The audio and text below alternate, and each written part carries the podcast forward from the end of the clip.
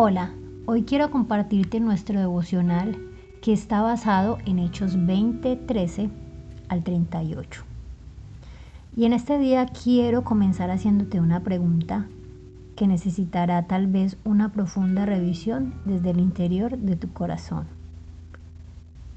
¿Cuáles son las motivaciones que tienes en la vida? ¿Cuál es la razón que fundamenta la forma en que vives hoy? Es decir, lo que mueve tu vida cada día es aquello que realmente vale la pena. En nuestra vida cotidiana, el hombre busca ser exaltado por lo que hace, por lo que logra, por lo que tiene, por su apariencia. En nuestra vida como cristianos, estas motivaciones que alimentan el ego deben desaparecer. Que los demás vean en nuestro ejemplo un ejemplo de cómo seguir a Jesús. En este pasaje bíblico podemos ver a un hombre llamado Pablo.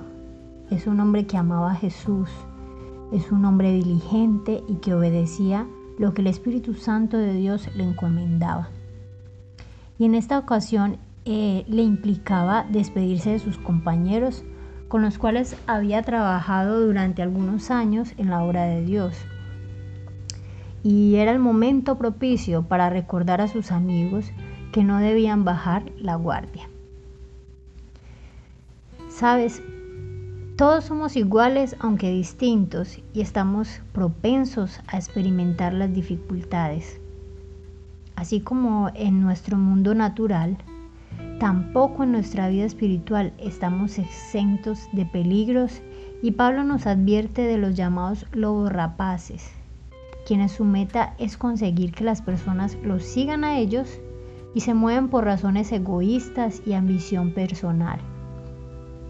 Por eso en el cristianismo vemos también personas que son engañadas, estafadas o que padecen de abusos por parte de estos lobos vestidos de oveja. Por eso tenemos la tarea de cuidar de los nuestros y este cuidado es un cuidado constante, es un cuidado sincero, pero sin embargo cada uno debe depositar la confianza en Dios y en su palabra. Pablo se dirigía a ellos con autoridad, no por todos los milagros que él había hecho, sino porque Pablo siempre estuvo enfocado en que la palabra de Dios tenía el poder para transformar. Tenía claro que no era por él, ni por todo lo que él había hecho, sino porque eh, sabía lo que la palabra de Dios producía en los oyentes. Pablo pensaba de sí mismo como un corredor que tiene una carrera por terminar y nada, absolutamente nada, podía evitar que Pablo terminara esta carrera con gozo. Consideraba además que todo lo que hacía en el presente con su vida era algo por lo cual valía la pena morir. ¡Wow! De verdad que nosotros también debemos preguntarnos si la motivación de nuestro corazón merece la pena y trae además gozo y paz en nuestra vida. Pablo concluye comunicando lo que hay en su corazón y lo que motiva su ministerio y dice, ni plata ni oro, ni vestido de nadie he codiciado. Pablo quiere transmitirles que no hay mayor gozo que poder dar a otros, tanto de lo espiritual como de lo, de, de lo material, tal como lo hacía Jesús.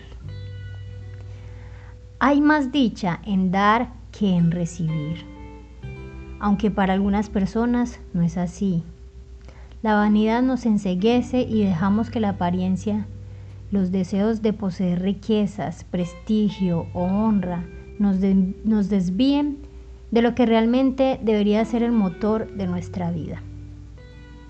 Por eso en este día nuevamente te pregunto, ¿cuál es la mayor motivación que hay en tu corazón, en tu vida o incluso al momento de servirle a Dios? Y si ya tienes muy claro cuál es tu verdadera motivación, entonces te pregunto, ¿qué debes sacrificar para que nada te desvíe de aquello y poder disfrutar de la bendición que esto conlleva? Señor Jesús, hoy oramos por nuestras vidas, por nuestros planes, por nuestros sueños y motivaciones, que puedan estar siempre alineados a ti, Señor y que sobre todas las cosas que hacemos tú puedas brillar. Que tú Dios seas nuestra mayor meta y que honrarte, obedecerte y amarte sobre todas las cosas sean nuestras grandes motivaciones. Hoy entregamos nuestro corazón a ti para que seas revisándolo cada día y nos ayudes a enamorarnos de ti y a ser fieles a tu palabra. Amén. Si te gustó este fragmento de la palabra, pues te invito a que puedas acompañarnos en nuestra sede Comunife Carepa, para que puedas compartir y adorar con nosotros. Dios te bendiga.